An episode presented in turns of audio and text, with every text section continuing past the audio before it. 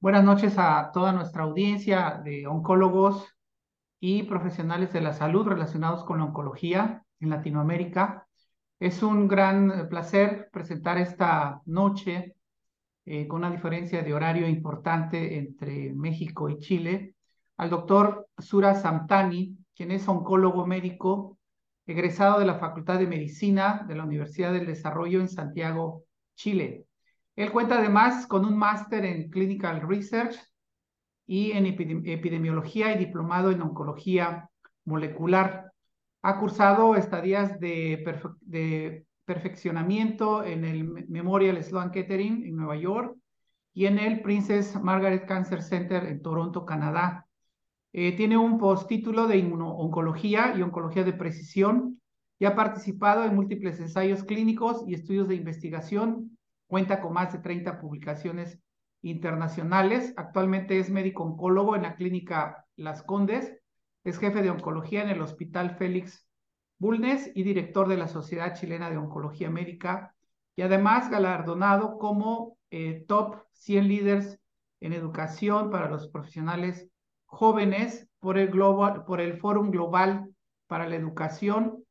y el Aprendizaje. Además es miembro de CLIPAC, ASCO y la eh, eh, Unión Internacional, la Asociación Internacional de Lucha contra el Cáncer de Pulmón. Bueno, pues muchas gracias, eh, Sura, por esta participación que tendrás esta noche con nosotros. Y quisiera que nos ampliaras un poco más, porque como te comentaba al principio, entre nosotros no nos conocemos, entre los latinoamericanos no nos conocemos, conocemos más a nuestros colegas de Estados Unidos o de Europa, pero entre nosotros en el continente realmente no hay, no tenemos mucho conocimiento de nosotros mismos y de la interacción. Y parte de este objetivo de este programa de Elotox, de la Escuela Latinoamericana de Oncología, es que nos vayamos conociendo, que nos vayamos acercando y obviamente que vayamos, vayamos generando colaboraciones, que vayamos estableciendo una red más amplia entre nosotros para que podamos, eh, podemos, podamos fortalecer eh, todos nuestros puntos eh, que tenemos en, común y que vayamos superando esas debilidades que todos también eh, compartimos. Pues muchas gracias. Adelante. Muchas gracias, doctor Francisco Gutiérrez. Realmente un honor estar el día de hoy presente junto a ustedes en este nuevo capítulo de Elo Talks del Latin American School of Oncology. Como muy bien dijo, em, es, es realmente un honor y poder compartir junto a distintos colegas de Latinoamérica. Creo que en la colaboración, especialmente en nuestra región, en donde sabemos que eh, no tenemos tantos datos acerca de cómo nuestros pacientes eh, responden a distintos tratamientos y sus perfiles de toxicidad. Creo que la colaboración entre distintos grupos a todo nivel de Latinoamérica lo único que hace es aumentar un poco eh, la certeza, la personalización y, y, tener más conocimiento de cómo nuestros pacientes se pueden beneficiar mucho más de los tratamientos oncológicos. Sé que compartimos muchas realidades, compartimos también muchos desafíos y creo que si logramos compartir también las experiencias entre todos nosotros, podemos eh, aumentar la tasa de éxito de todos estos desafíos que tenemos pendientes para poder aumentar probablemente el acceso de muchos tratamientos para nuestros pacientes, mejorar la calidad de vida y también extender su sobrevida global, que probablemente son los dos factores que más nos importan al momento de, tratar a nuestros pacientes oncológicos. Y en ese sentido, bueno, eh, muchas gracias por la presentación. Como muy bien dijo el doctor Gutiérrez, mi nombre es Surach, eh, soy oncólogo médico, eh, me formé en Santiago de Chile y he tenido la fortuna de poder contar con, con estadías de perfeccionamiento y, y postítulos en, en el extranjero. En Chile, para contarles un poco nuestra realidad, el servicio eh, de salud chileno cuenta con dos servicios, un servicio de salud público que atiende el 80% de la población, que principalmente se atiende en los hospitales de, de la, desde Arica a Punta Arenas, es, es, una, es un país de más de 4.000 kilómetros de extensión y además el otro 20% se atiende en la salud privada y tenemos dos realidades completamente distintas con respecto a accesos de tratamiento y tiempos de inicio de tratamiento, lo que conlleva también que hayan eh, dos realidades para tanto los profesionales que trabajan ahí como tanto para los pacientes en los cuales tienen que acceder. Y, y, y lo mismo les quiero contar y, y, por lo mismo el día de hoy el motivo de esta charla es contarle un poco el real world data de ciertos estudios que hemos trabajado en Latinoamérica, principalmente en cáncer de pulmón, para mostrarles la realidad de nuestros pacientes, cuál es eh, efectivamente el acceso a los tratamientos, la efectividad de los tratamientos y también les voy a mostrar algunas toxicidades de los pacientes latinoamericanos tratados con los tratamientos para ver un poco lo distinto que es el perfil de incidencia y el manejo de estas toxicidades en particular. Y llevé un poco esta charla y aterrizarlo un poco a nuestros datos y ojalá eh, poder compartir esta experiencia para que podamos seguir motivando la colaboración entre todos y, obviamente eso seguir eh, generando mayor conocimiento para, para todos nuestros pacientes. Así que si me permite, Doc, y, si me da el visto bueno, voy a compartir pantalla para que podamos iniciar la presentación. Perfecto. Entonces, como les mencionaba anteriormente, nuevamente muchas gracias por la invitación. Hoy día vamos a conversar acerca de Real World Evidence eh, de los pacientes con cáncer de pulmón en Latinoamérica. Y bueno, estos son mis disclosures. Eh, la hoja de ruta de presentación les voy a mostrar eh, ciertos estudios en los cuales hemos trabajado y ya que están con publicación y obviamente al final de la presentación podemos discutir los detalles de algún estudio en particular, pero acerca del real world data, tanto en incidencia y ciertos marcadores en cáncer de pulmón en pacientes latinoamericanos. Posteriormente vamos a discutir eh, ¿Qué sabemos de nuestros pacientes latinoamericanos con respecto a ciertas efectividades de tratamientos personalizados en cáncer de pulmón, que sabemos que es de los tumores que más ha evolucionado en tratamientos personalizados al día de hoy? También el real world data en cuanto a mecanismos de resistencia de nuestros pacientes latinoamericanos tratados con, con tratamientos de primera y segunda línea también acerca de las toxicidades de tratamiento y un poco al final vamos, les voy a mostrar un poco los trabajos de los cuales estamos trabajando y, y qué es lo que viene un poco a futuro en nuestras líneas de investigación. Entonces, bueno, este es el primer artículo que nos tocó publicar en el Journal of Thoracic Oncology, en el cual eh, se, se, hizo un capítulo de distintos, eh, de distintos cánceres a nivel de los distintos países alrededor del mundo. Y eh, queríamos un poco mencionar y diagnosticar un poco cuál era nuestra realidad con respecto a esto mismo. Contarles a los que están escuchando el día de hoy que el cáncer es la primera causa de muerte a nivel nacional. Anteriormente eran las enfermedades cardiovasculares y se estimaba que el 2030 el cáncer iba a ser la primera causa de muerte, pero ya desde el 2021 que hubo un aceleramiento con respecto al aumento de la tasa de mortalidad por los cuadros oncológicos y ahora pasa a ser el cáncer como la primera causa de muerte con un aumento de incidencia y con un aumento de la tasa de mortalidad probablemente en los años venideros. Esto no solo dado por el aumento de incidencia, sino que sabemos que la pandemia también nos afectó mucho con respecto a los accesos de los diagnósticos y accesos de tratamiento, lo cual conllevó que tengamos pacientes en estadios más avanzados, conllevando un aumento de la tasa de mortalidad.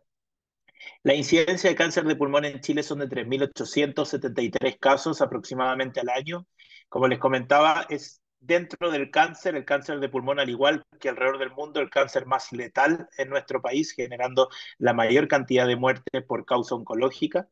Y si bien hemos visto una reducción de mortalidad principalmente en el sexo masculino, hemos observado un aumento de un 28.4% de mortalidad por cáncer de pulmón en el sexo femenino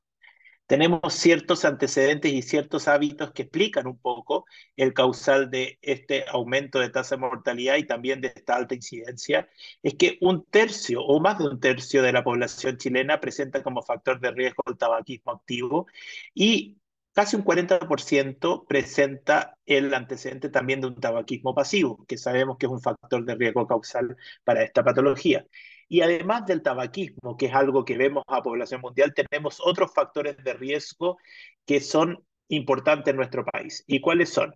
Chile cuenta con la concentración de nicotina en ambientes cerrados más alta, la tercera más alta de Latinoamérica, lo que conlleva otro factor de riesgo. En el norte y en el sur de nuestro país, que es donde tenemos un aumento del riesgo de cáncer de pulmón, además tenemos exposición a arsénico, que esto se, se observaba principalmente en el agua de la llave de nuestra población. Si bien han habido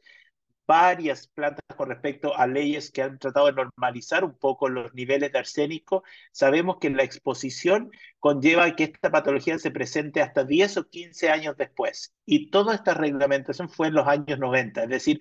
en estos años estamos viendo la consecuencia de la exposición de arsénico en nuestra población chilena.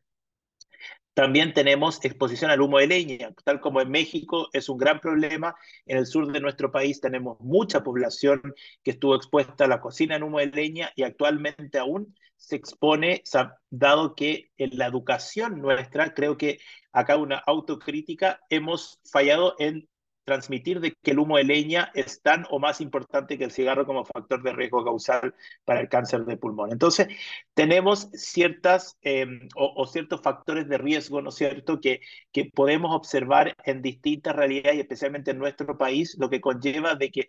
nuestra normativa o nuestros esfuerzos no solo tienen que ir en reglas contra el tabaco, sino que en normativas de disminuir la exposición de arsénico, de radón y de humo de leña en Chile. Y como les comentaba anteriormente, antes de pasar a los otros estudios, el cáncer de pulmón es probablemente el tumor que más ha evolucionado entre características moleculares que nos permiten individualizar el tratamiento. De pasar de ser un cáncer de pulmón de, células pequeñas a no células pequeñas y dentro de no células pequeñas, escamoso y adenocarcinoma, a tener una infinidad de subtipos que probablemente van a aumento con tratamientos dirigidos y personalizados y distintos mecanismos de resistencia. Y sabemos que un 50% de los pacientes con adenocarcinoma pueden tener una mutación driver que serían candidato a un inhibidor de tirosinquinasa, pero es muy importante saber si esta realidad que conocemos de distintos estudios a nivel internacional se aplica a Latinoamérica. Y acá viene el primer estudio que les quiero mostrar, en el cual estudiamos em, la asociación de pacientes con cáncer de pulmón de, de, acuerdo a su nivel de expresión de PDL1 con los distintos subtipos de adenocarcinoma pulmonar. Y estos fueron 240 pacientes que se incluyeron en este estudio. Como pueden observar, la gran mayoría, eh, en la primera columna a su izquierda, el 62% eran mayores de 60 años, principalmente sexo femenino, principalmente no fumadores, que sí eh, un 34% tenía el antecedente de exposición a humo de leña, eh, y los subtipos más frecuentes eran adenocarcinoma de subtipo acinar y en segunda instancia de tipo sólido y en tercera instancia de tipo papilar. Eran mayormente pacientes estadio 4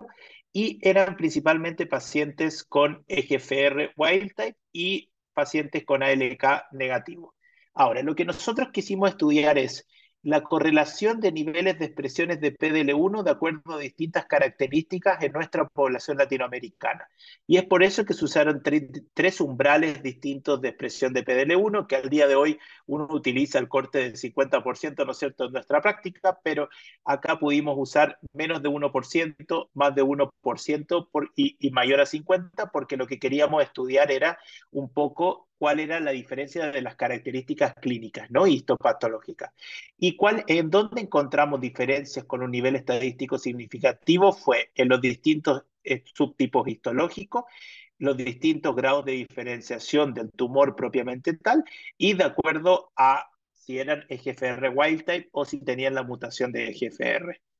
Este es un poco, eh, para los que eh, han podido observar, eh, es cómo se tiñe PDL1, que sabemos que tenemos distintas técnicas. Nosotros en Chile usamos 22C3 principalmente y podemos ver cómo se ve la diferencia de baja expresión, de alta expresión, alta expresión al inferior de su pantalla y baja expresión en, en la columna de intermedio y negativo en la columna superior.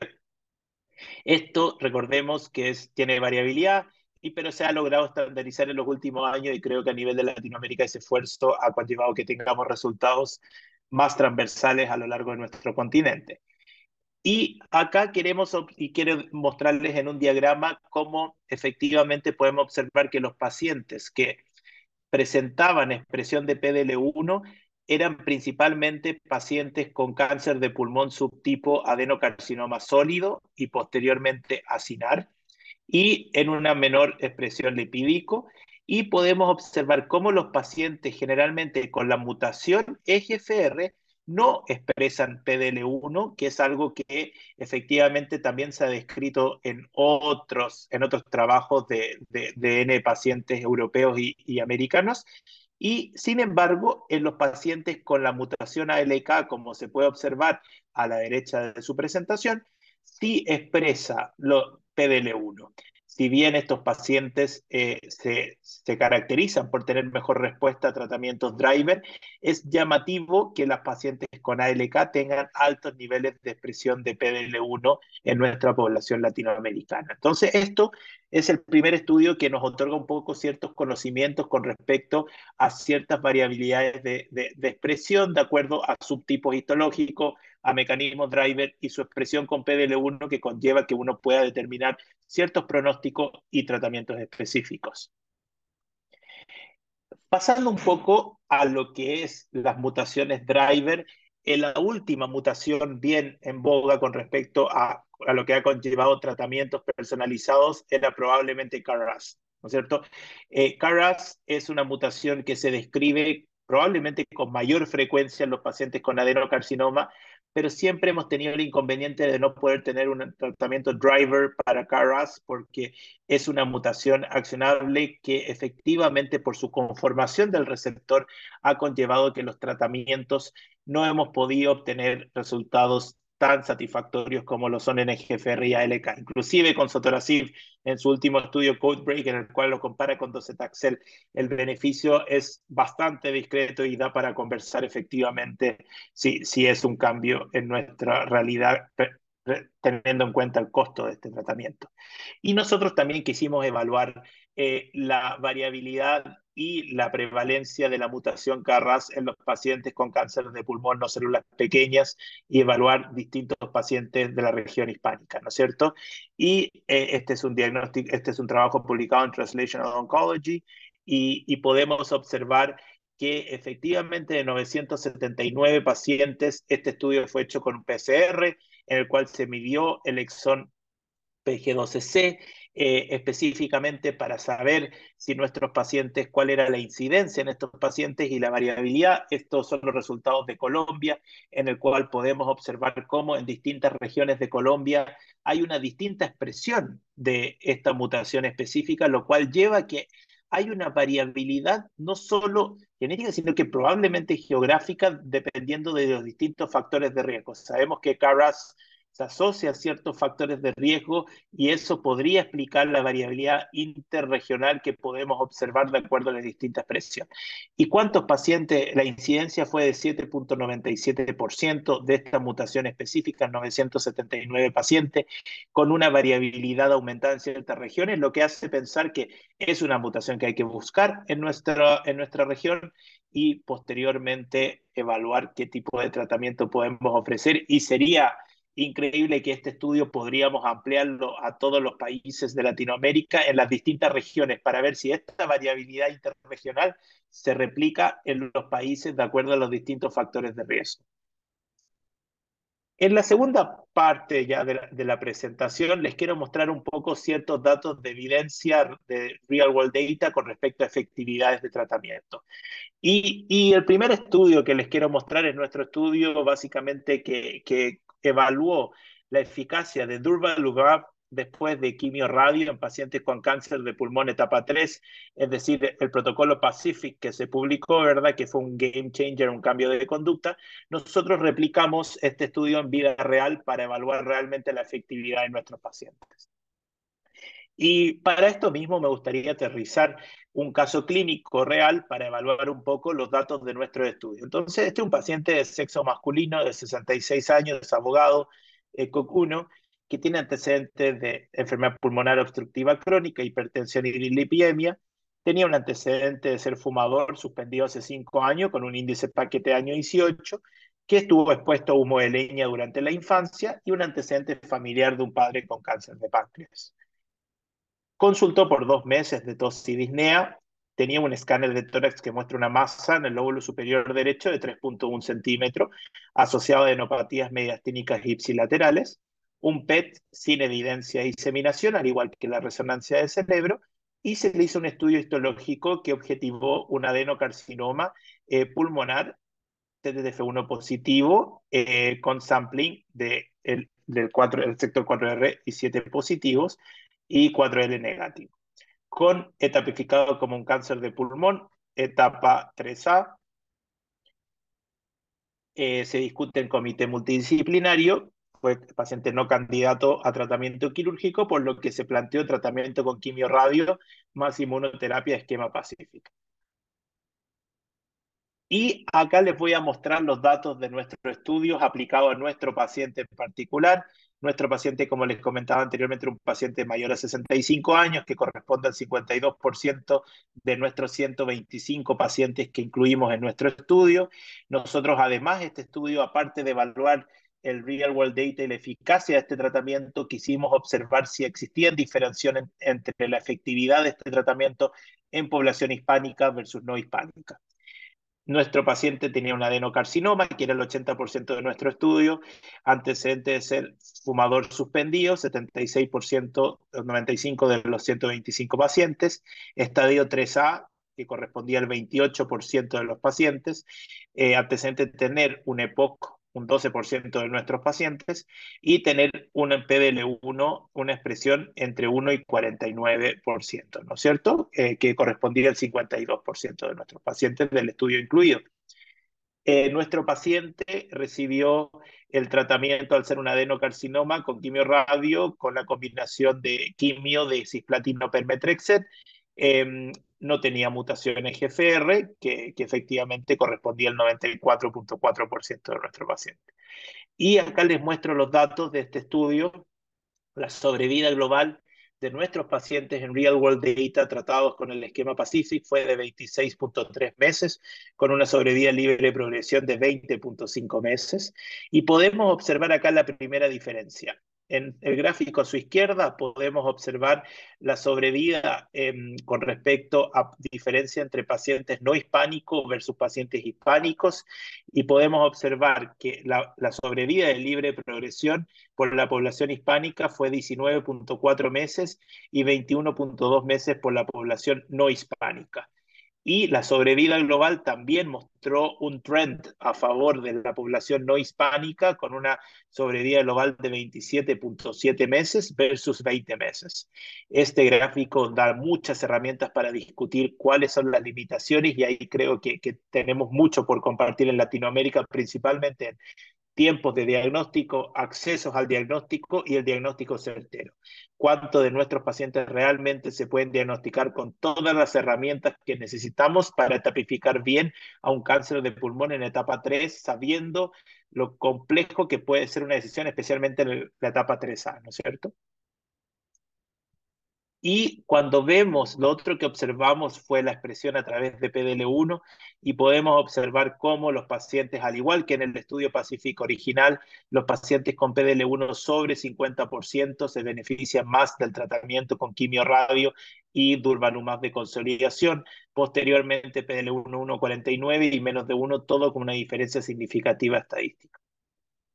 Y, y esto un poco conllevado también con las diferencias que mostrábamos anteriormente.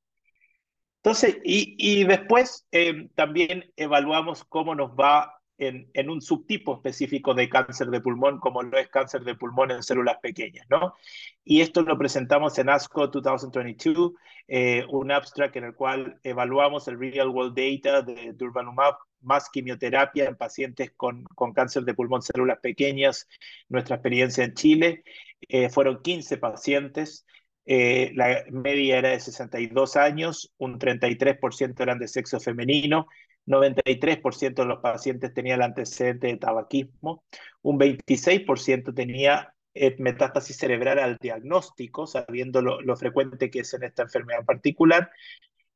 16.5 ciclos fue el tratamiento de ciclos promedio que recibieron los pacientes y la sobrevida global fue de 11.43 meses con un 26% de los pacientes vivos a 12 meses. Recordemos que el estudio Caspian, que es el estudio original, mostró datos bastante similares en sobrevida global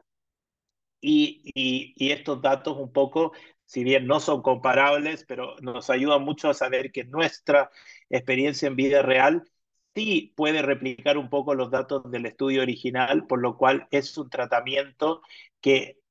uno plantea que efectivamente replica los datos y que uno seguiría o plantearía continuar ofreciéndoselo a los pacientes en primera línea.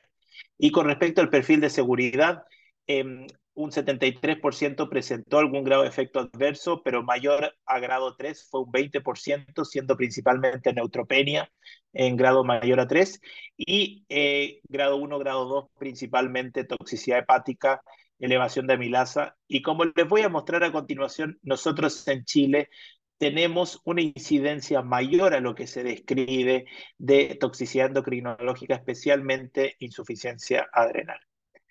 Este es el gráfico de sobrevida global de 11.43 meses con un 26% de los pacientes chilenos vivos a 12 meses tratados con el esquema Caspian o Durvalumab más quimio en cáncer de pulmón células pequeñas. Y el segundo y el otro trabajo que les quiero presentar es, bueno, ahora aterrizando un poco en los pacientes con población driver. Y acá les quiero presentar una hipótesis que creo que estamos discutiendo mucho porque sabemos que el costo de los tratamientos en nuestros pacientes es una gran limitante en Latinoamérica. Entonces la pregunta que uno siempre se realiza es, ¿es realmente la dosis que uno indica la dosis recomendada por el estudio, pero podemos reducir dosis manteniendo efectividad, ganando en tolerancia y sin comprometer la eficacia en términos de sobrevida global para un paciente. Y esta fue una de las hipótesis por la cual hicimos este estudio que fue en pacientes con cáncer de pulmón, mutación EGFR, que ustedes saben que se trataba con el lotinib en primera línea, 150 miligramos al día, que era la dosis recomendada. Nuestro planteamiento fue estudio de 75 miligramos de lotinib en primera línea en pacientes con cáncer de pulmón EGFR. Este está publicado en el American Journal of Therapeutics y evaluamos efectividad y tolerancia. Eh, eran, fueron 18 pacientes repartidos 50% sexo masculino, sexo femenino, 62 años de mediana edad, principalmente ECOX 0, eh, antecedente de ser no fumadores un 62%, la gran mayoría de nuestros pacientes tenía exon, la mutación en el exón 19 y un 34% en el exón 21. Un 11% tenía T790 de novo y el perfil de, toxicidad, que voy a volver un poco a este punto, eh, conllevaba de que fueron principalmente toxicidad en grado 1 y grado 2, pero no observamos toxicidad en grado 3 en nuestros pacientes. Y de las toxicidades, las más frecuentes fueron cutáneas, con rash, diarrea y sequedad o cerosis de piel. Y cuando vamos a ver la efectividad, es probablemente lo que les quiero mostrar acá, eh, es que los pacientes con cáncer de pulmón tratados con 75 miligramos de elotinib mostraron una muy buena eh, datos en sobrevida global, fueron 23 eh, meses en sobrevida global, que fue algo bastante similar al estudio original del lotinib tratado con 150 miligramos al día. Y la tasa de sobrevida libre progresión fue prácticamente similar al estudio original, lo que conlleva que esta hipótesis que hemos testeado no solo con el lotinib, sino que con otros tratamientos, inclusive ahora con inmunoterapia, nos permite seguir discutiendo si realmente el reducir dosis es una manera efectiva de mejorar la tolerancia sin comprometer la efectividad en nuestros pacientes.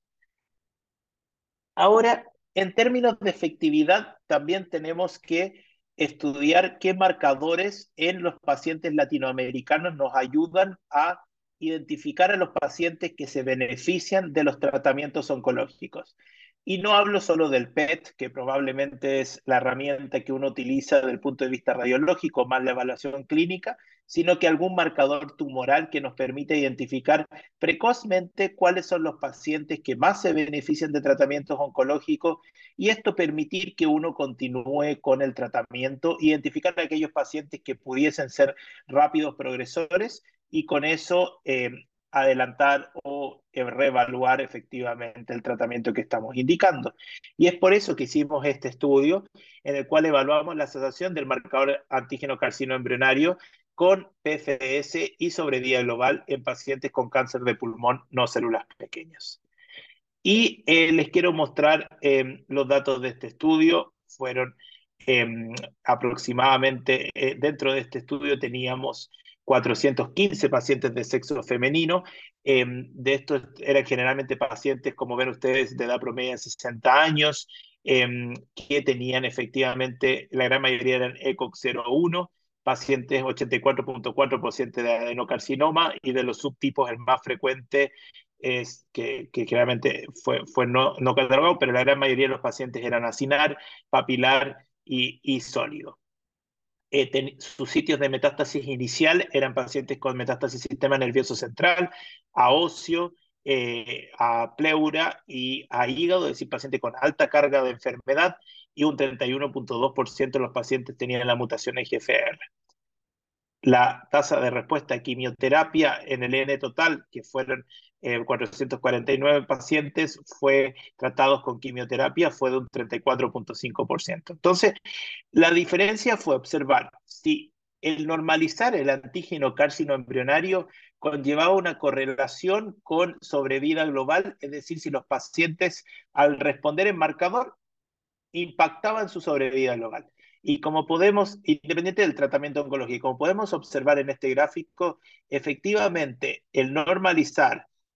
antígeno carcino embrionario conlleva que los pacientes tengan una mejor sobrevida global, exactamente 15.5 meses versus 8.8 meses, lo cual nos ayuda a tener un marcador que uno puede medir en la práctica, que uno lo tiene disponibilidad nosotros en Chile en la parte pública y en la parte privada, lo que nos permite tener herramientas para poder identificar a pacientes que se pueden beneficiar de tratamientos rápidamente. Y, y, eso es eh, uno de, de, de, las grandes eh, conclusiones de ese estudio. Quiero pasar al tercer pilar, que es evaluar un poco cómo nuestros datos de Real World Data nos ayudan a conocer acerca de los mecanismos de resistencia en los pacientes con cáncer de pulmón. Y bueno, el primer estudio que les quiero mostrar es este estudio que evaluamos los mecanismos de resistencia en pacientes con cáncer de pulmón tratados con osimertinib, en pacientes hispánicos con la mutación EGFR.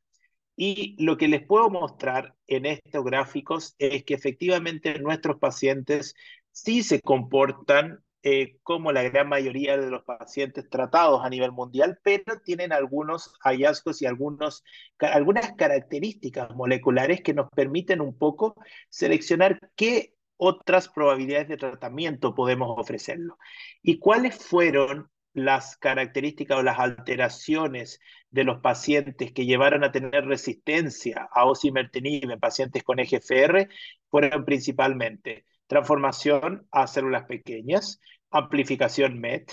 amplificación RET, amplificación BRAF y pérdida de PAY10. Y esto es muy importante porque la biopsia en estos pacientes nos permite saber un poco el mecanismo de resistencia y poder individualizar y personalizar el tratamiento en estos casos. Una transformación a células pequeñas nos habla que continuar con algún tipo de tratamiento, ya sea quimioterapia eh, establecida para cáncer de pulmón tipo adenocarcinoma u otro inhibidor de tirosina quinasa, probablemente ese paciente no le va a beneficiar, sino que uno tiene que ser un poco más agresivo en la quimioterapia. Y si obviamente aparece MET o RET o BRAF, uno tiene otras alternativas de tratamientos dirigidos para estos casos.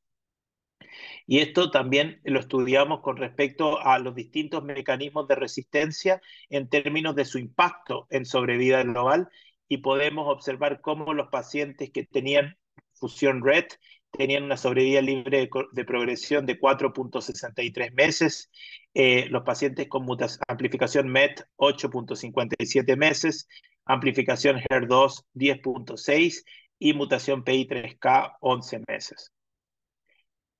Y no solo observamos mecanismos de resistencia en pacientes con mutación driver sino que también fuimos y, quisimos evaluar si realmente encontramos algunos marcadores de resistencia en pacientes con cáncer de pulmón tratados que no tuviesen mutación driver y que fueron tratados con inmunoterapia.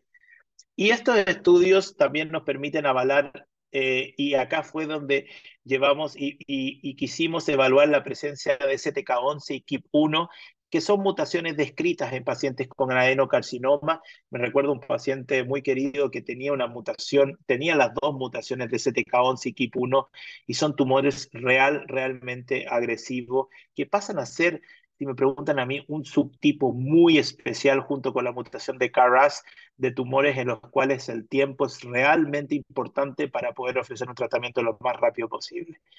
Y nosotros evaluamos 204 pacientes eh, que como se ven en la gráfica de su izquierda está la tabla 1, principalmente eh, de sexo masculino, eh, pacientes principalmente con antecedentes de ser fumador suspendidos, principalmente sin antecedente de exposición a humo de leña, eran principalmente adenocarcinoma, y tenían principalmente 41.2% eran KRAS mutados y 58.8% eran pacientes con KRAS wild type. Y lo que nosotros evaluamos fue si los pacientes con STK11 y KIP1 mutados tenían un peor eh, sobrevida global en comparación a su grupo wild type, ¿no es cierto? Y como podemos observar en su gráfica a la izquierda, en la corte A, los pacientes, la sobrevida global en pacientes STK11 mutados fue menor eh, a STK11 wild type, o 14.2 meses versus 27 meses, una diferencia significativamente estadística. Y en los pacientes con mutación KIP1, también podemos observar que la sobrevida global es menor en comparación a KIP1 wild type una vez que se hizo los análisis de regresión eh, ajustado por variables, ¿verdad? Entonces, son variables que nos permiten asociar a un factor pronóstico y predictor de respuesta de tratamiento en términos de sobrevida global en pacientes con cáncer de pulmón tipo adenocarcinoma tratados con quimioinmuno o inmunoterapia. Y también publicamos recientemente, y, esto es ya es más un review eh, de los distintos mecanismos de resistencia en pacientes tratados con, con eh, en tratamiento con, con, tratamientos MET, que, que, puedo compartírselo, que se publicó recientemente y, encantado de que lo puedan revisar, que da un poco más que real world data, una revisión un poco de, de qué es lo que, cómo podemos optimizar y llegar a, a, a evadir un poco las tasas de resistencia en este grupo de pacientes. Y para ir terminando, les quiero mostrar el real world data con respecto a toxicidades de tratamiento, ¿no? Independiente si, si es un cáncer de pulmón, son las pequeñas, no son las pequeñas, o, u otro tipo de, de, tratamiento tratados con inmunoterapia en, nuestro, en nuestra región. Y este es el primer estudio que publicamos, eh, también lo, fue un abstract y después se publicó, que es la hepatitis asociada a inmunoterapia, un estudio retrospectivo de pacientes chilenos. Fueron 62 pacientes, eh, principalmente de sexo masculino, ECO1. Eh, eran principalmente pacientes con cáncer renal, 71%, y cáncer de pulmón, un 9%. Un 78% había sido tratados con anti-PDL1 asociado a una droga anti-CTLA4. Y de este grupo de 62 pacientes, un 43% presentó toxicidad hepática G2 y un 56% toxicidad hepática G3. ¿Cuántas toxicidad G2 fue con un single agent immunotherapy? Un 31%, y G3 con un agente de inmunoterapia, un 12,5%. 12.4 ciclos de promedio recibieron nuestros pacientes, ¿Cuántos presentaron toxicidad hepática después del primer ciclo de tratamiento? Un 28%, un 6.2% solo requirió manejo hospitalizado, es decir, la gran mayoría, sobre el 90% revirtió con manejo ambulatorio y sí un 78% requirió manejo esteroidal para su hepatotoxicidad. Por lo cual podemos observar en este estudio que nuestra población en Chile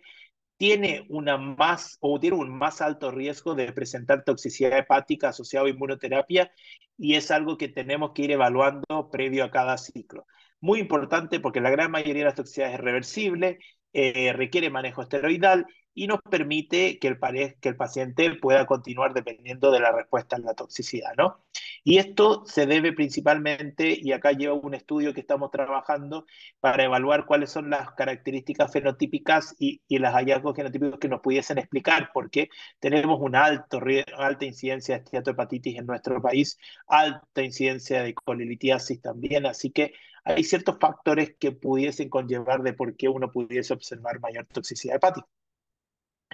Y la otra toxicidad que, que estudiamos mucho, esto publicado en Oncologist, evaluamos eh, la toxicidad por insuficiencia adrenal. Y acá, antes de pasar a los resultados, probablemente, y creo que nuestra hipótesis es que es una toxicidad que es muy subdiagnosticada, porque el perfil de toxicidad de la insuficiencia suprarrenal, la característica y la presentación clínica es bien variable, desde fatiga,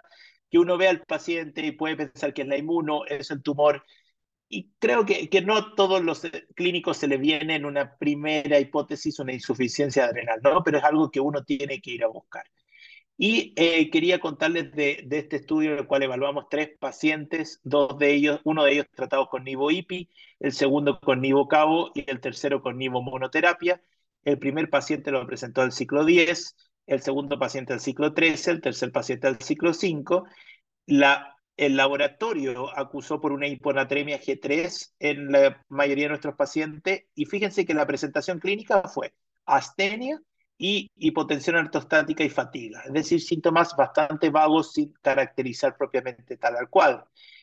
Y lo llamativo es que hicimos estudio con CT scan para descartar adrenalitis, lo cual lo descartaba, y fíjense que un MRI, esto está muy bien descrito, que aproximadamente hasta en un 30, un 40% de estos pacientes la resonancia sale sin hallazgo, inclusive pidiendo resonancia de silla turca. Así que si tenemos un paciente con sospecha insuficiencia suprarrenal el cual se diagnostica con ACTH y cortisol con resonancia limpia, no es algo tan atípico de ver, especialmente en nuestra población latinoamericana, y que respondieron muy bien a la terapia corticosteroidal. Y el, el siguiente estudio que, que, les quiero presentar es probablemente uno de los estudios que, que, que más eh, uno pudiese utilizar en la práctica diaria, no, no porque va a una patología específica en general, sino que porque nos lleva a todos los pacientes oncológicos. Siempre conversamos que nuestros pacientes oncológicos, y creo que es una realidad que vivimos todos en Latinoamérica, que nos limitan la entrada a unidad de paciente crítico, ¿no? Como paciente con cáncer, pucha, generalmente el paciente, la puerta de entrada no es tan fácil, hay que explicar, hay que fundamentar por qué ese paciente puede tener eh, o tiene que requerir mayor soporte. Entonces la hipótesis conlleva es, nuestros pacientes oncológicos que están cada vez en tratamientos más efectivos como inmunoterapias, inhibidores de tirosinquinasa o inclusive combinaciones de quimio con inmuno, ¿realmente tienen el peor pronóstico cuando tienen complicaciones e ingresan a UCI? Y este es el trabajo que publicamos en el Journal of Global Oncology, lo presenté en, un oral abstract session en, en, el, en la International Association of Lung Cancer, en el cual evaluamos la sobrevida de pacientes oncológicos que requirieron apoyo ventilatorio invasivo. Estudio prospectivo que comparó una cohorte de pacientes oncológicos versus no oncológicos para evaluar si realmente la sobrevida era detrimental. Contarle un poco los pacientes. 301 pacientes, 100 pacientes oncológicos, 201 no oncológicos. La gran mayoría de los pacientes de sexo masculino en el, en el grupo oncológico nosotros en UCI utilizamos distintos scores de severidad que probablemente muchos utilizan en su práctica diaria, como es el Apache y el SOFA, el cual están detallados en esta tabla 1. Y además las comorbilidades de nuestros pacientes eran principalmente hipertensión arterial, diabetes y enfermedad pulmonar obstructiva crónica. La causa de ingreso de los pacientes tanto oncológicos como no oncológicos se debió principalmente a falla respiratoria, a shock circulatorio y complicación o monitorización postquirúrgica. Y como podemos observar en este gráfico, este estudio lo que, y la hipótesis era, si el paciente, de acuerdo, se, se estratifica de acuerdo al mismo paciente con antecedente oncológico como no oncológico, ajustado por el mismo score de Apache y de SOFA, que son los ajustes de severidad, si hay diferencias significativas en mortalidad a 28 días y a largo plazo. Y como pueden observar en este gráfico, no hay una diferencia significativa estadística cuando está ajustado por severidad por, por, por riesgo. Entonces, tanto el grupo no oncológico versus oncológico, tanto la mortalidad como 28 días, un 79% en el grupo no oncológico y un 77% con hazard ratio de 0,728, con un intervalo que cruza el 1, y lo mismo ocurre en el grupo, en, en la tabla o el gráfico A es en pacientes ajustados de acuerdo a Apache, y en el gráfico B es de acuerdo ajustado por Apache y el Charleston Comorbidity Index, que también es un score de severidad. Ahora, sabemos que los pacientes oncológicos además pueden ingresar con un manejo full code o ICU trial, que es un paciente oncológico en el cual se le da la chance de un manejo invasivo y dependiendo de su evolución inicial, uno determina si el paciente continúa con un manejo de soporte invasivo o uno toma la, la decisión de desescalar. Entonces la pregunta es, bueno, ¿hay algún factor predictor que nos ayude a determinar qué paciente pueda tener mejor o peor pronóstico dentro de este subgrupo de pacientes? Este fue un análisis preestablecido y efectivamente podemos, y este gráfico creo que es el más importante, lo evaluamos de acuerdo a ECOC. ¿ah? ECOC en pacientes oncológicos y no oncológicos. Y podemos observar cómo el grupo de pacientes oncológicos ECOG 0 a 1 tiene una mortalidad similar que el grupo de pacientes no oncológicos, mientras que el ECOG 2 a 3 sí demuestra una disminución de mortalidad en este grupo de pacientes. Es decir, el ECOG es un factor independiente que nos ayuda a determinar, independiente de la causa de admisión a UCI, independiente de la patología oncológica, determinar si ese paciente es candidato a un manejo full ICU code o, un trial ICU o determinar un manejo proporcional de entrada.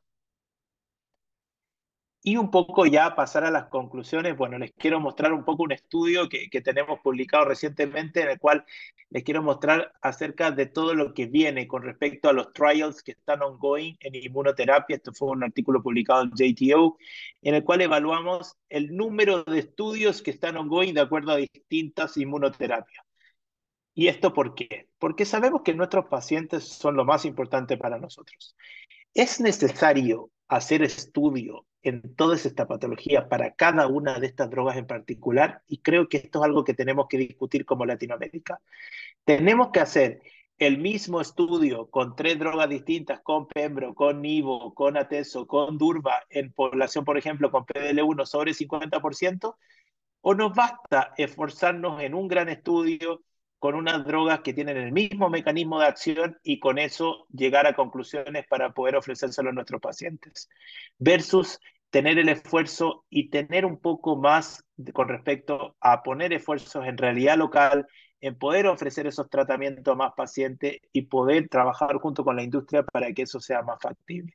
Y este estudio representa un poco esto, como cuántos estudios realmente están ongoing, fíjense en cáncer de pulmón, no células pequeñas, más de 400 trials ongoing, Muchos de ellos comparten los criterios de inclusión, son con dos drogas del mismo mecanismo de acción como Pembronivo.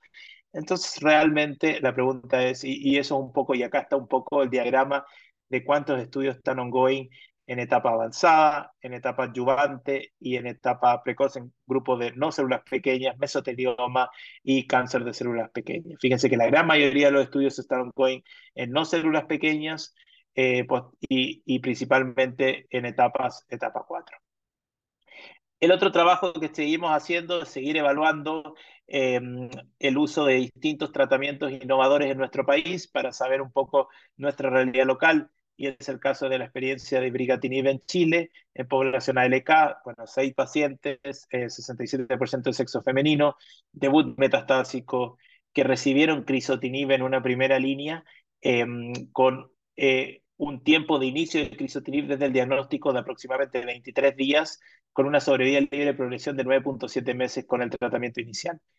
Estos pacientes progresaron principalmente a nivel pulmonar con crisotinib, posteriormente ganglionar, luego óseo y luego cerebral, principalmente pacientes con antecedentes de hipotiroidismo, cardiopatía coronaria, hipertensión,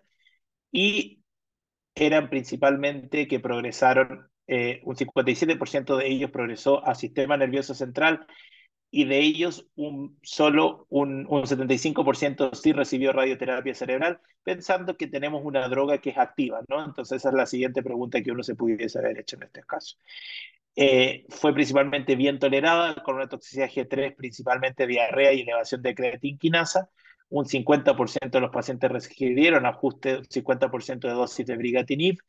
y la sobrevida global de nuestros pacientes con brigatinib fue de 36 meses, con una sobrevida libre de progresión de 12.6 meses. Un 67% de los pacientes están vivos al momento actual, lo cual conlleva de que eh, son datos bastante, bastante importantes con respecto a esto.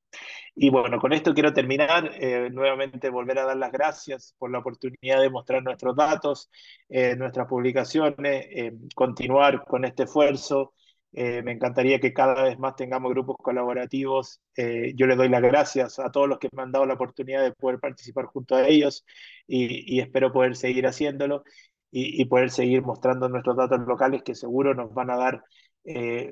hipótesis importantes y probablemente datos de cómo nos, tenemos que enfocarnos en nuestros esfuerzos para nuestros pacientes en Latinoamérica. Muchas gracias nuevamente a Dotox por organizar eh, esta, esta gran iniciativa. Doctor Gutiérrez, creo que es fundamental que nos conozcamos, que podamos compartir nuestra experiencia y, lo que se va a lograr creo que, que va a traer un impacto muy positivo para nuestros pacientes. Suraj, pues una felicitación eh, yo creo que tu presentación ha sido impresionante, cómo has podido resumir en muy pocos minutos esta gran cantidad de trabajo que hay, eh, que, has mostrado, ¿verdad? Y que eh, definitivamente, bueno, muestra que la colaboración entre los grupos latinoamericanos, pues juntos podemos hacer mejor y más rápido las cosas, aportar más eh, hay mucha información en lo que tú presentaste. Vamos a hacer un poquito después una ronda de preguntas para los interesados en el tema, pero yo sí te quisiera comentar, en primer lugar, que estos esfuerzos definitivamente tenemos que seguir insistiendo en que lo sigamos haciendo. Me da mucho gusto ver dentro del, del grupo, entre los líderes que, que han participado, al doctor Oscar Arrieta de México, al doctor eh, Cardona de Colombia, que son profesores eméritos de ELO, y los otros colegas que han participado, tú entre ellos, y que bueno, son un, ejemplo a, seguir con lo que están haciendo en, Latinoamérica. Eh, por otro lado, has mencionado tantas cosas que, por ejemplo, los, los marcadores moleculares en, en Latinoamérica podrían diferir un poquito de lo que se ve en el resto de, los estudios eh, llevados a cabo en los Estados Unidos o en Europa. Eh, me llamó mucho la, mucho la atención eh,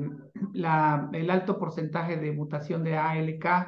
que correlaciona con PDL1 y que bueno, que por ejemplo tú mostrabas los, los datos de Colombia, pero bueno, es ese tipo de, observaciones que son así muy particulares, quizás muy geográficas, merecen mayor seguimiento, mayor estudio. Eh, llama también mucho la atención el,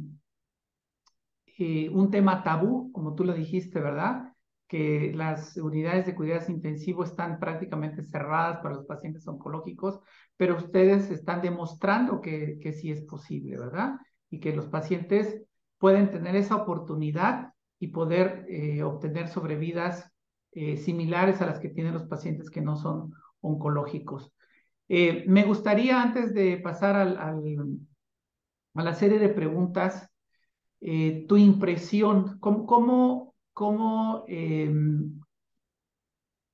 piensas tú que podríamos estar en cinco o en diez años con respecto a la investigación de cáncer de pulmón en Latinoamérica y de la oncología particular en, toda la región? Sí, creo que, que, sus puntos que mencionó fueron muy claves, ¿no? Em, sí, solo para concluir, creo que, que, con respecto al cáncer de pulmón tenemos varias hipótesis de los pacientes latinoamericanos. Bueno, lo primero es que, que la frecuencia de, mutaciones driver varía levemente con respecto a algunos datos en particular, principalmente ALK, KRAS y su correlación con, con, con distintos otros, em, con, otra, con otros mecanismos con respecto a, a conmutaciones que pueden traer. Eh, pero también tenemos resultados similares en, otras hipótesis, como lo son los pacientes tratados con inmunoterapia y sus mecanismos de resistencia, como por ejemplo el STK11 y KIP1, que era bastante, tiene una correlación bastante importante en comparación a los datos demostrados a nivel mundial. Eh, también en términos de eficacia, podemos ver cómo, por ejemplo, la inmuno en el estudio Pacific podemos ver una diferencia entre población hispana y no hispana, que eso puede conllevar a, dar ciertas hipótesis de realmente cómo son nuestros accesos. ¿no? tratamos de, avanzar mucho en tratamiento, pero a veces nuestra, nuestra prioridad o nuestras limitaciones estamos viendo cuánto puedo hacer el PET, cuánto puedo hacer una, un EBUS, cuánto puedo hacer los marcadores moleculares en el tiempo que realmente hay que hacerlo. Y creo que, que también nuestro esfuerzo tiene que ir hacia allá. Eh, ¿Cómo veo yo un poco eh, y, cómo lo plantea usted? Em, creo que en Latinoamérica nuestro objetivo más grande es un esfuerzo a través de grupos colaborativos para poder permitir que más pacientes puedan acceder a tecnología de punta en cuanto a diagnóstico y posteriormente a tratamiento personalizado. Y esto, ¿por qué lo cuento? Como experiencia personal en Chile hicimos una alianza con Foundation en el cual eh, a, través de la industria y, distintos, eh, y distintas industrias que se juntaron junto con un grupo eh, de médicos que, que, obviamente puso esto en boga, permitió que todos los pacientes con diagnóstico de cáncer de pulmón, independiente que sean sector público o sector privado, tuviesen acceso a un foundation al momento del diagnóstico. Lo cual es una ayuda fundamental porque uno piensa, puedo dar mucho o mucho esfuerzo en tratar de incorporar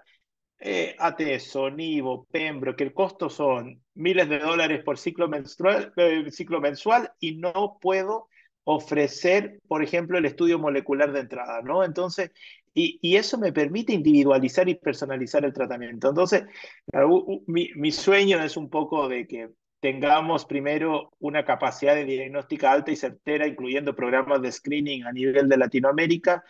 y lo segundo, poder ofrecer diagnóstico certero, tanto de tapificación junto con imágenes y biopsia y estudio molecular a todo nuestro paciente en Latinoamérica, sin importar eh, salud pública, salud privada, en qué región estemos, a través de eh, grupos colaborativos. Sabemos ahora en día que las muestras se pueden derivar, eh, podemos hacer el esfuerzo y creo que el ELO en esa situación, dando a conocer un poco nuestros datos, nos ayuda un montón a, tener un poco y poder tratar de juntarnos en este esfuerzo que yo creo que es el sueño de muchos. Y, un poco el sueño de, de, todos nosotros, yo creo que en oncología es que cada vez el tratamiento sea personalizado, o sea, que nunca se tome la decisión de tomar un tratamiento, de decidir un tratamiento sin tener toda la información clínica, imagenológica y molecular eh, para poder determinar el mejor tratamiento para ese paciente, porque sabemos que eh, en la gran mayoría de los casos el primer tratamiento tiene que ser el más efectivo, porque no sabemos si el paciente puede ser candidato a un tratamiento posterior. Entonces, tenemos que hacer el esfuerzo de tratar de poder ofrecerle el mejor tratamiento personalizado de entrada a un paciente con cáncer de pulmón. Estoy completamente de acuerdo contigo. Tú has tocado un punto sumamente importante, que es el hecho de que nuestros esfuerzos se dirijan para que la mayor cantidad de nuestros pacientes tengan acceso a un diagnóstico oncológico completo. Mm. Estamos en la era molecular, en la era genómica, en la cual, bueno, eh, tenemos que em, esforzarnos, ¿verdad? Porque eh, por construir alianzas para que podamos ofrecer esto a los pacientes. Pero también otro punto muy importante que, me llamó mucho de tu presentación y que se va a poner cada día más en boga en, la discusión del diseño de los estudios clínicos es eh, demostrar que las dosis bajas de inmunoterapia pueden ser tan eficaces como las dosis actualmente eh, eh, autorizadas por FDA, ¿no? ¿Verdad?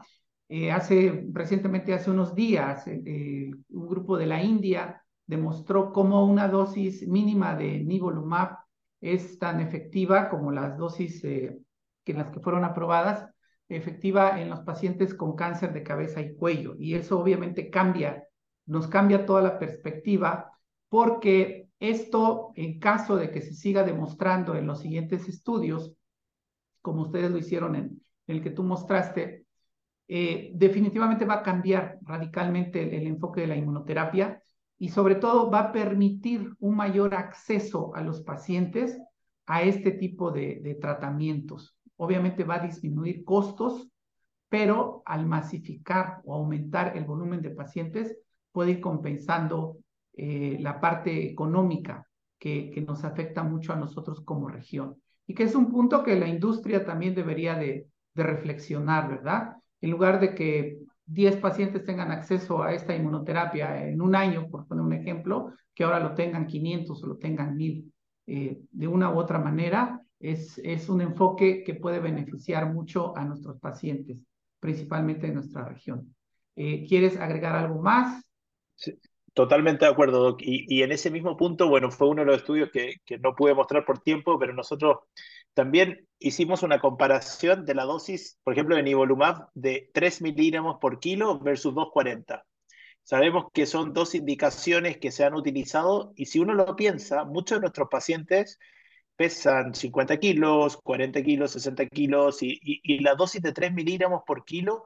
es efectivamente una dosis que en el vial es mucho mejor, es mucho, es mucho menor, lo cual le ahorraría mucho el costo a, a ese paciente. Hicimos un análisis de, de, monetario con respecto a las diferencias económicas, de cuánto eh, se gastaría menor en esos pacientes y son, eh, son cantidades que efectivamente, como muy bien mencionado, al hacer ese esfuerzo podríamos ofrecerle mayores tratamientos a más pacientes. Y, y creo que esto de el tabú de, o la hipótesis de que a menor dosis no comprometo la efectividad y gano tolerancia es algo que venimos trabajando, pero que lamentablemente lo hacemos nosotros como clínicos y, y es probablemente, y acá ojalá que la industria también eh, se atreva un poco a, a, trabajar con nosotros en estos esfuerzos porque probablemente el beneficio va a ser a una población mucho mayor. Ahí estoy totalmente de acuerdo. Tanto en inhibidores de tirosinquinasa como lo puede ser el lotinib, como lo ha sido osimertinib, que también hay, datos con, dosis menores, eh, y como lo puede ser inmunoterapia, ¿no es cierto? Tanto en Nivo con Pembro, en el sentido de dosis baja, dosis por kilo versus dosis estándar. Es realmente la dosis estándar necesaria para todos nuestros pacientes. Creo que, que ya hay varias hipótesis y estudios que nos están permitiendo tomar ciertas conductas y, eso conllevar a que la gran mayoría de la masa de los pacientes se puede beneficiar y, y, eso, y eso probablemente va a ser algo muy, muy atractivo para todos como clínicos a nivel mundial, ¿no? Que, que tratar de esforzarnos por tratar de permitir que la gran mayoría de los pacientes se beneficien del tratamiento que tenga más efectividad de acuerdo a sus características clínicas y moleculares. Muy bien, y antes ya de pasar a la ronda de, de preguntas y comentarios de la audiencia, eh, me gustaría que tú nos dieras un mensaje para los jóvenes latinoamericanos. Tú realmente eres un oncólogo muy joven y que eh, eres una referencia ya a pesar de tu edad, ¿sí? A pesar del tiempo que tú llevas ejerciendo, eh, tienes un trabajo detrás de ti impresionante, lo vuelvo a, repetir. ¿Y cuál sería el mensaje que tú le darías a los jóvenes oncólogos latinoamericanos? ¿Y cuál es el mensaje que tú le darías a, a los eh, oncólogos ya seniors para apoyar a generaciones como tú o a generaciones que vienen detrás de ti? Es una muy buena pregunta, doctor Gutiérrez, y agradezco mucho la confianza de poder permitirme estar el día de hoy, es realmente un honor. Eh, y creo que, que nuestro, el, el mensaje que, que, yo puedo ofrecer es que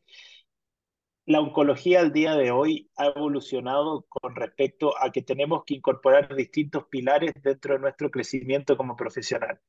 No es solo el pilar de, saber completamente la teoría que hay detrás, que obviamente nos ayuda a, a, a, tener hipótesis, sino que también trabajar siempre enfocado en el paciente y que el paciente tenga una mejor calidad de vida y el mejor tratamiento posible. Y eso no es posible sin tener de la mano también alianzas de investigación, para poder, porque de esa manera yo conozco mejor a mi población, eh, sé perfectamente qué puedo ofrecerle con una calidad más efectiva de tratamiento y con un tratamiento más seguro para mi paciente. Entonces, mi mensaje es para los jóvenes que ojalá eh, la motivación de los estudios que mostramos el día de hoy les permita seguir en este camino. Hay muchas formas de hacer investigación eh, y esta investigación nos permite realmente tener más conocimiento para poder ofrecer tratamientos que extiendan la vida con una mejor calidad de vida, que, que yo nuevamente lo repito, son los dos factores más importantes. Y en una segunda instancia, lo que usted me consultaba, creo que en la oncología la mentoría es algo fundamental Yo tuve la suerte de tener mentores que me han permitido eh, crecer, eh, desarrollarme y seguir desarrollándome. Creo que la mentoría no tiene un, un, techo, sino que al contrario, uno va aprendiendo en el camino, siempre tiene que estar abierto a, a continuar aprendiendo, eh, vamos a tener éxitos, vamos a tener frustraciones, vamos a tener altos, vamos a tener caídas, pero lo más importante es que en ese proceso uno tenga alguien con el cual pueda compartir esos momentos y también continuar creciendo. Em, y en ese sentido, ese camino se va traspasando, ¿no? Creo que muchos de ustedes fueron mentores para nosotros. Eh, Elo es, un, es una maravillosa herramienta para nosotros seguir conectados y tenemos que aprovecharla. Y, el haber tenido la mentoría de, todos ustedes, tanto en México, en Colombia, en Chile, eh, ha permitido que sigamos muy bien conectados y poder continuar con estos grupos colaborativos. Creo que es un esfuerzo que, que ya se realizó que hay que explotarlo y que no podemos permitir perderlo. Muy bien, pues muchas gracias, eh, Surab Samtani. Vamos a dar paso a, las, a la sesión de preguntas y comentarios. Muchas gracias. A usted, muchas gracias nuevamente.